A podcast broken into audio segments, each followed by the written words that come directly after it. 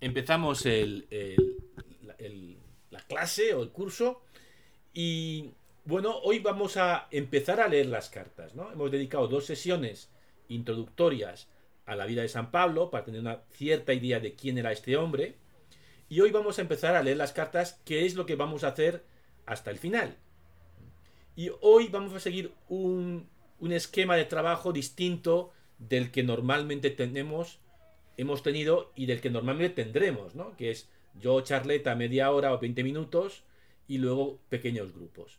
Hoy vamos a seguir un esquema distinto. ¿Por qué empezamos con la carta de Filemón? Porque es la más corta, la más manejable, la más fácil. Y siendo tan corta y tan fácil, digamos, de comprender, eh, da una muy buena idea de, este conjunto de literatura que llamamos las cartas de San Pablo. Entonces, eh, lo que vamos a hacer ahora es dividirnos en pequeños grupos. Y aquí sí tenéis que jugar todos, si no, todo el mundo tiene que, participar en un pequeño grupo. Yo estoy contando con 36, 35 eh, participantes. Vamos a, seis, hacer seis grupos de 5 o 6 personas. Eh, vamos, seis grupos, no. Vamos a hacer cinco grupos. Vamos a hacer cinco, grupos para que no falle ninguno. Vamos a hacer cinco grupos. Y vamos a. Bueno. antes de eso me he equivocado. Oye, borrar, borrar, que hay que hacer una cosa previa. Que me he despistado. Como el esquema es distinto, me he despistado. Vamos a, a leer primero, o voy a leer, la carta de Pablo a Filemón y la escuchamos todos. Lo voy a, voy a compartir pantalla para que veáis el texto. Supongo que estáis viendo el texto todos, ¿verdad? Hacedme así, que estáis viendo el texto. ¿Sí? Bien. Bueno, pues vamos a leer la carta a Filemón, que ya veis que vamos a hacerlo en 10 minutos, porque es una carta muy corta. Tan corta que no tiene capítulos. Se cita solamente por el versículo.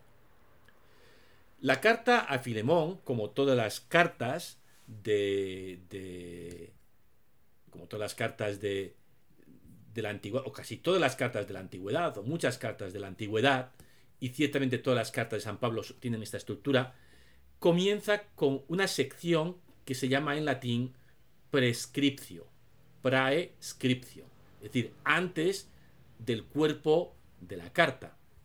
Y esta sección prescriptio indefectiblemente en las cartas de San Pablo tiene tres elementos. Estos son tres elementos. Son uno, remitente. Dos, destinatario. Tres, saludo. Este, esta fórmula es fija en todas las cartas de Pablo y en muchas otras cartas de la antigüedad. Así que voy a leer la prescripción de la carta a Filemón que dice así. Pablo, prisionero de Cristo Jesús, y el hermano Timoteo. Ese es el remitente. Pablo, que se autodefine como prisionero de Cristo Jesús, veremos por qué, que no está solo, sino que está acompañado por el hermano Timoteo, o sea, por Timoteo, que es un cristiano compañero de misión. Remitente. ¿Qué viene después? Destinatario. A Filemón, nuestro querido colaborador, a la hermana Apia y a nuestro compañero de armas Arquipo, y a la eclesía que se reúne en tu, en tu casa.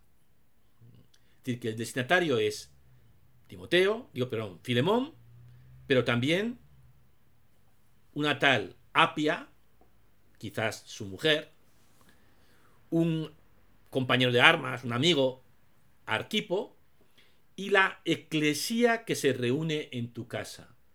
Es decir, recordemos, ¿no? Las primeras, las comunidades cristianas en este momento y hasta el siglo IV no tienen templos, no tienen iglesias como nosotros y se reúnen en casas de gente. Y si hay alguno en la comunidad que tiene una casa más grande, pues mejor, ¿eh? que será probablemente el caso de Filemón. Así que Filemón reúne a la iglesia en su casa para la Eucaristía. no se celebra la misa en una parroquia, se celebra la misa en casa, en este caso, de Filemón. Y la carta está destinada no solo a Filemón y a estas otras dos personas a las que nombra Apia y Arquipo, sino a la comunidad. ¿Esto qué quiere decir? Que la carta está destinada a que se lea en público en la reunión de la comunidad. Cuando la comunidad se reúne para la celebración de la Eucaristía cada domingo, pues uno de los textos que se van a leer va a ser esta carta de Pablo a Filemón. Remitente, destinatario, saludo. Gracia a vosotros y paz de parte de Dios nuestro Padre y del Señor Jesucristo. La prescripción de la carta, la introducción. Después de la prescripción, en las cartas de Pablo siempre hay una acción de gracias. ¿eh? Una, una Eucaristía, una acción de gracias a Dios. En este caso dice así, lo leo. Doy gracias, Eucaristó en griego, a Dios, recordándote siempre en mis oraciones, porque escucho hablar de tu amor y de tu fe, que tienes por el Señor Jesús y por todos los santos. Tu participación. Detrás de la, la palabra participación está la palabra griega koinonía, que es muy importante. Koinonía, que se traduce por comunión o por participación, a veces incluso por solidaridad. Tu comunión o participación en la fe resulta eficaz para el conocimiento de todo bien, de todo el bien que se hace entre vosotros por Cristo. Gran alegría y consolación tengo por tu amor, pues las entrañas de los santos han descansado gracias a ti, hermano. Así que hace esta acción de gracias como hace siempre que empieza sus cartas, después de la prescripción. Pero uno ya puede adivinar algo aquí. ¿eh? Cuando alguien te dice cosas tan bonitas, ¿no? Alberto, es que eres tan buen profesor y te explicas tan bien. Hombre, puede ser que, simplemente sea un saludo o puede ser que quiera algo de ti, ¿no? Que te vaya a pedir algo. Entonces, eh, eso es lo que va a pasar. Esto es lo que los retóricos llaman una captatio benevolencia, una captación de la benevolencia. Es decir, que le está haciendo un poquito la pelotilla porque le va a pedir algo. Bien.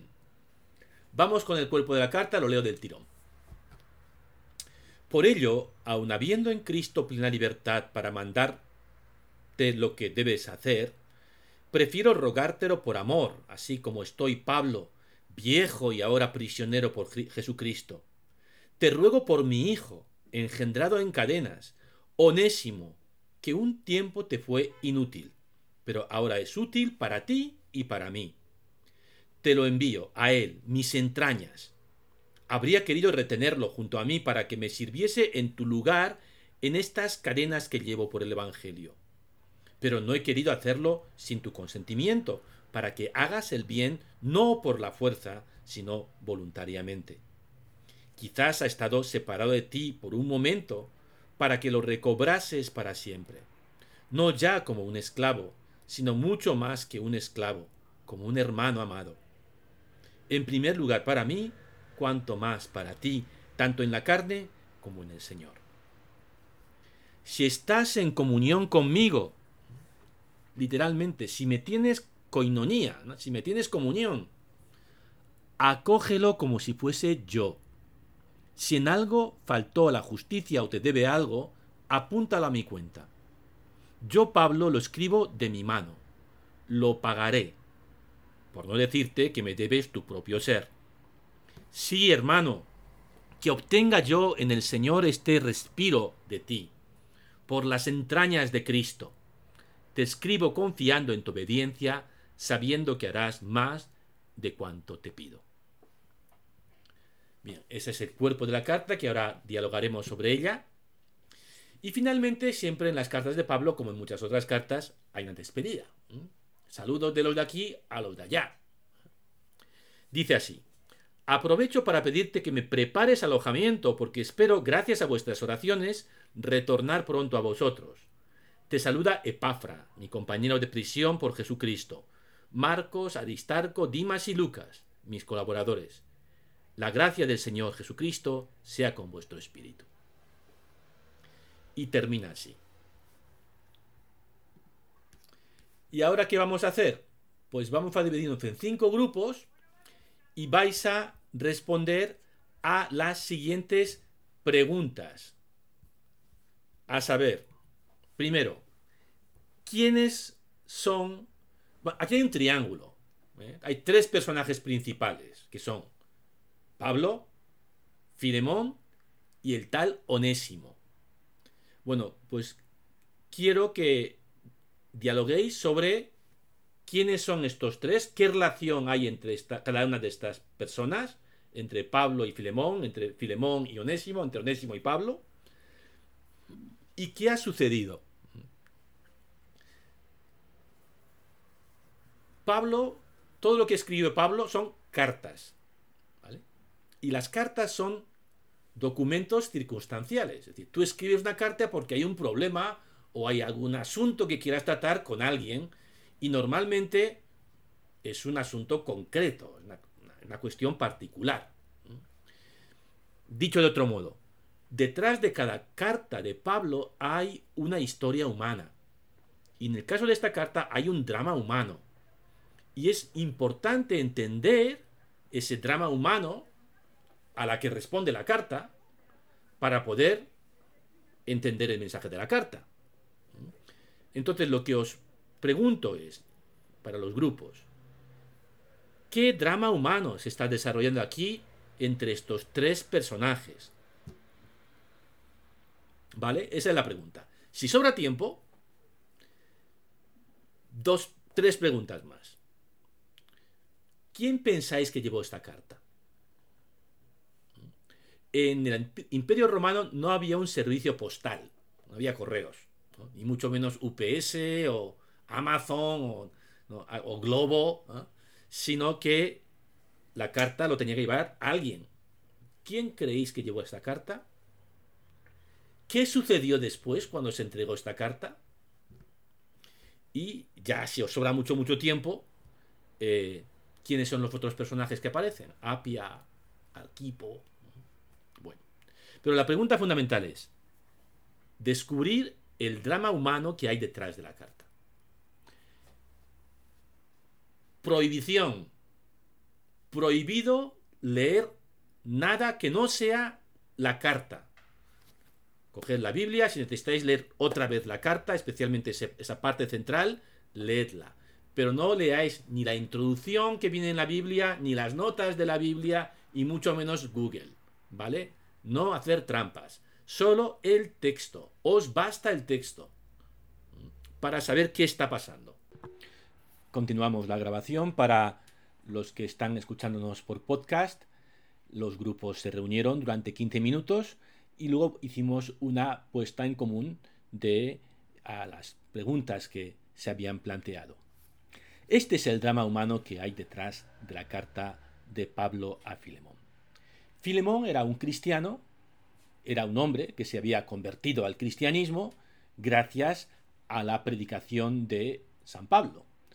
Y estaba muy comprometido con la iglesia, hasta el punto de que reunía en su casa a la iglesia, es decir, a la comunidad cristiana de su ciudad. Era también un hombre rico, que tenía al menos un esclavo, probablemente más, era el amo de Onésimo.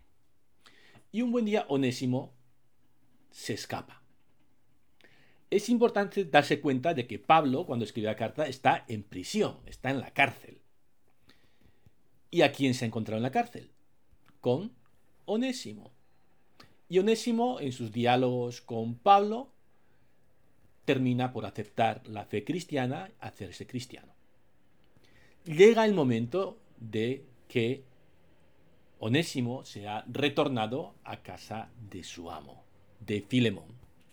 Y Pablo le dice, espera un momentito, te vas a llevar una carta para tu amo, Filemón.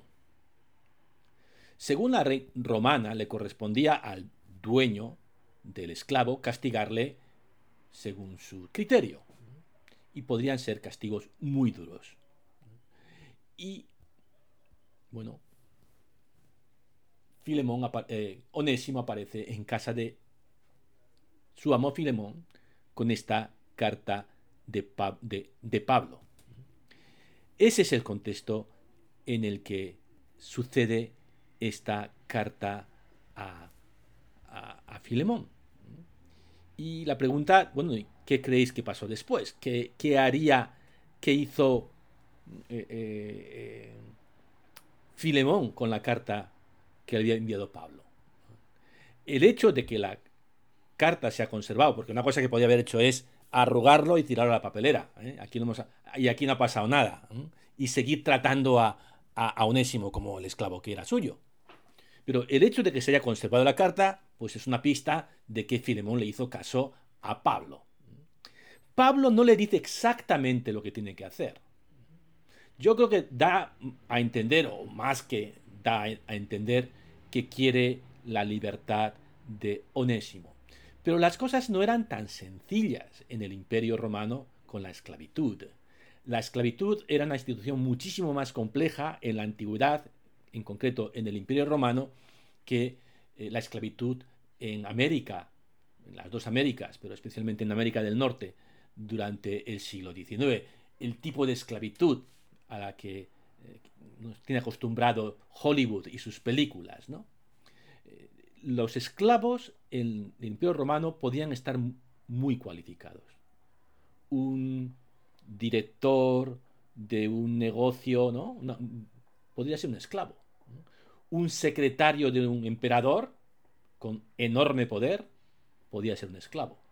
Obviamente la mayoría de los esclavos pues hacían trabajos mucho menos prestigiosos y mucho y manejaban mucho menos dinero y mucho menos poder.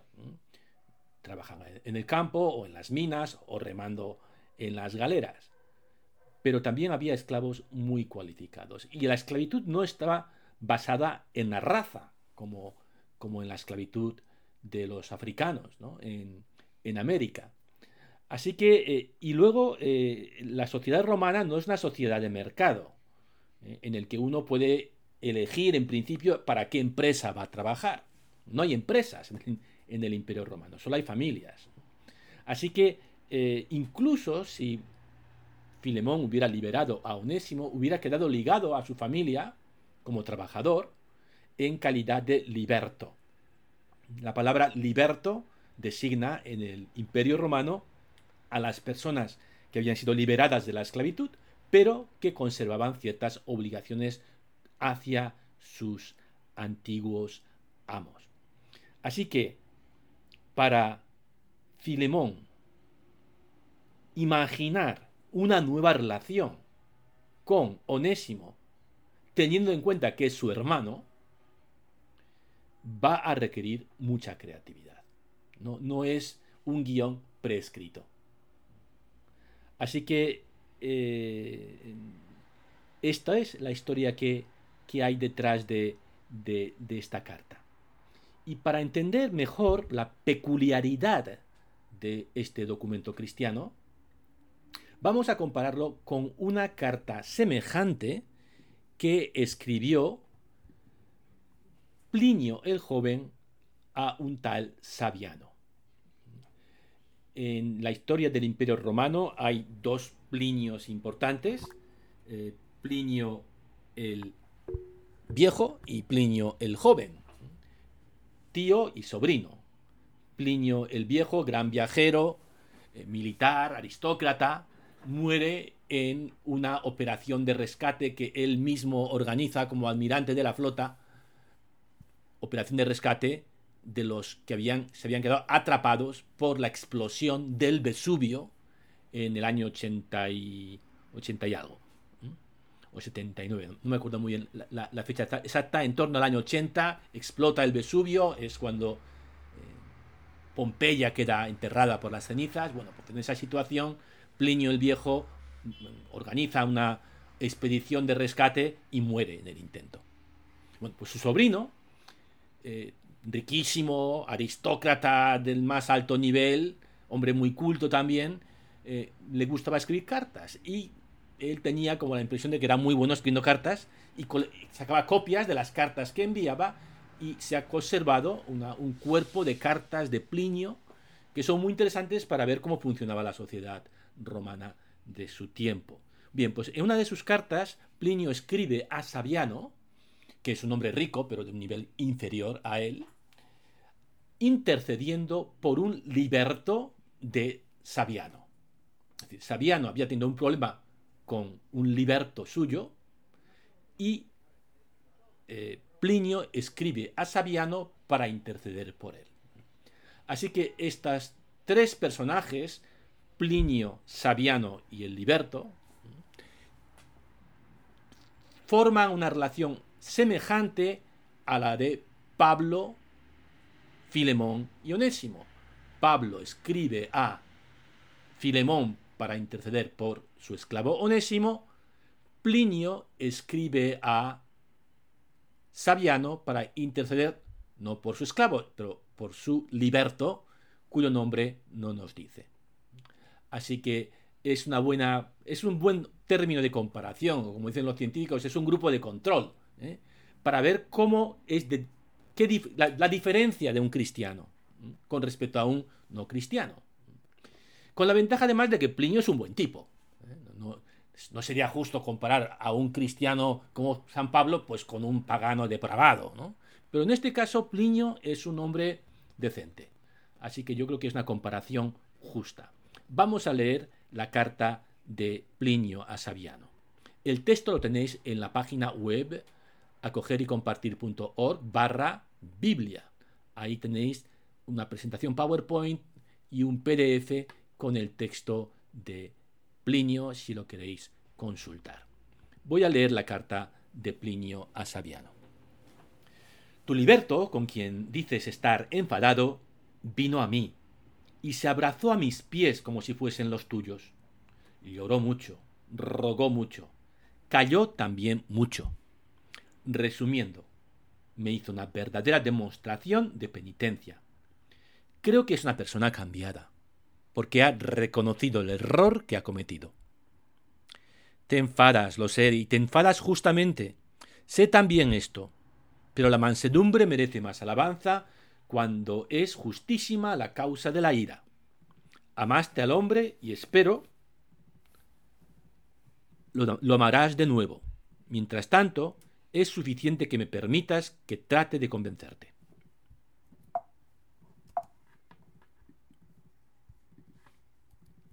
Sigo leyendo. Será lícito inquietarse de nuevo si de nuevo lo merece. Lo harás entonces con más razón, si ahora te pliegas a mis ruegos. Ten en cuenta su juventud, sus lágrimas. Cede a tu propia indulgencia.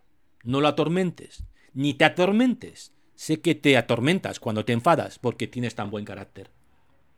Temo que pueda parecer que te obligue, si uno de mis ruegos, si uno mis ruegos a los suyos. Lo haré de todos modos, más plena y efusivamente cuanto más severa y duramente le he regañado. Le he dejado claro que no intercederé de nuevo por él. Le he dicho esto porque había que meterle miedo. Pero no te lo digo a ti, porque quizás ruegue de nuevo por él. Que sea en tal modo que mi ruego corresponda a tu decoro. Saludos. Bien, aquí termina la carta de Sabiano.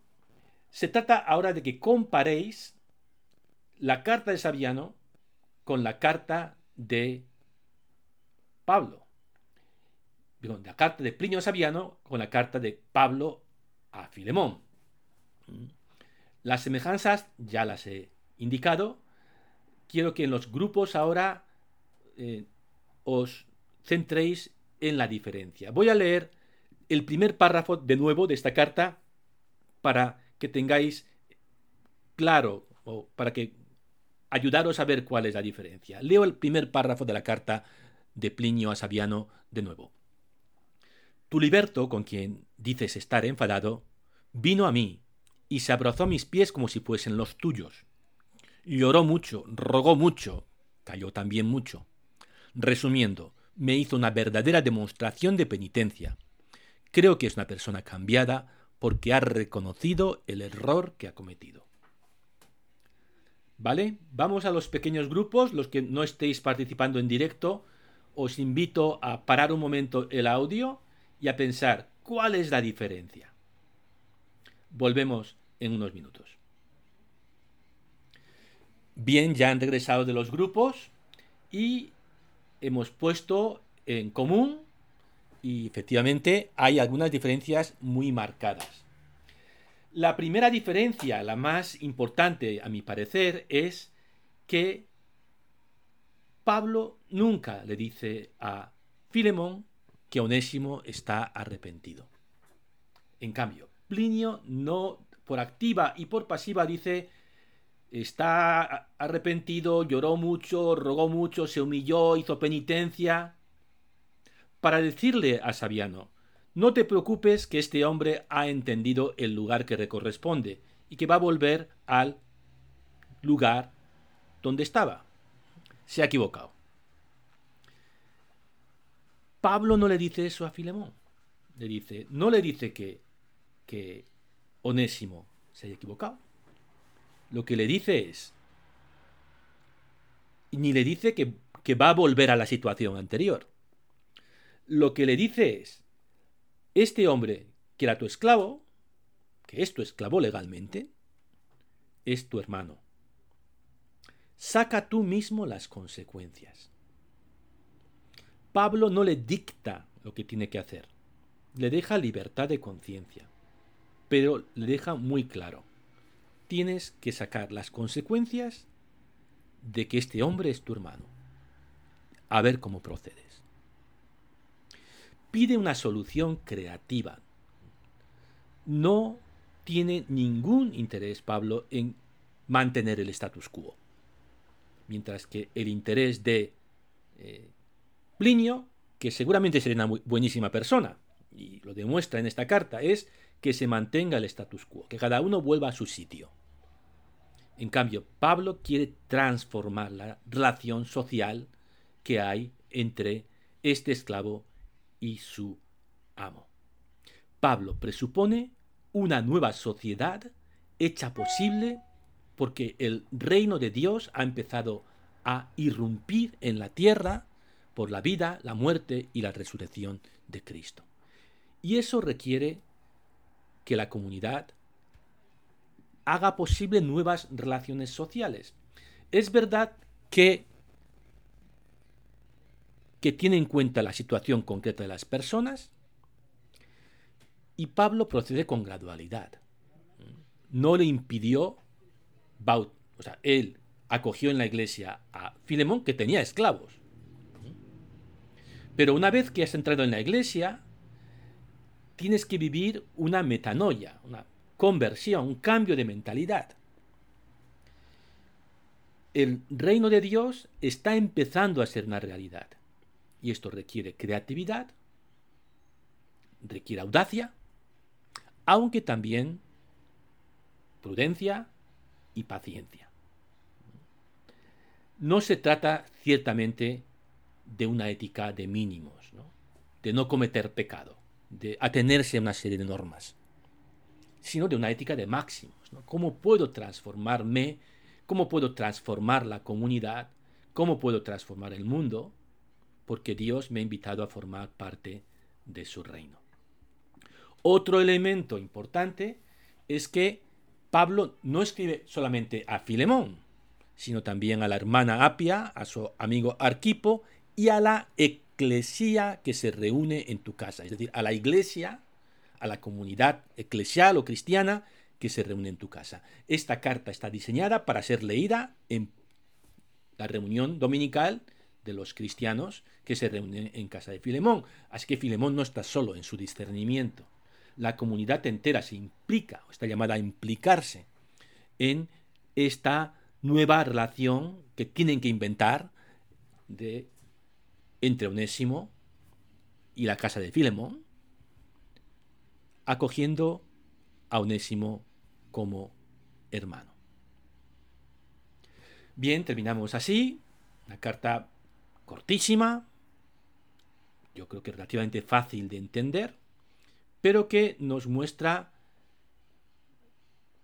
de qué va una comunidad cristiana. Es, como mirar por un agujerito, ¿no? Eh, un, día o una semana, o no sé, un, un periodo en la vida de la comunidad que se reunía en la casa de Filemón. y de las transformaciones que el Evangelio y el Espíritu Santo estaba realizando en lo concreto de la vida. Para el próximo martes leeremos o estudiaremos o empezaremos a estudiar la carta a los filipenses. Si queréis, si tenéis tiempo, podéis leer esta carta, que no es tan corta como la de Filemón, pero es bastante breve. Y para hacernos una idea del drama humano detrás de esta carta a los filipenses, es importante saber o darnos cuenta, algo que se aprecia leyendo la carta, que Pablo está en la cárcel. Y, si queréis, pensar, responder a la pregunta, ¿quién es Epafrodito? ¿Quién es Epafrodito? ¿Y qué ha pasado con él? Esta pregunta nos ayudará a entender el trasfondo humano detrás de esta carta de San Pablo. Hasta la semana que viene.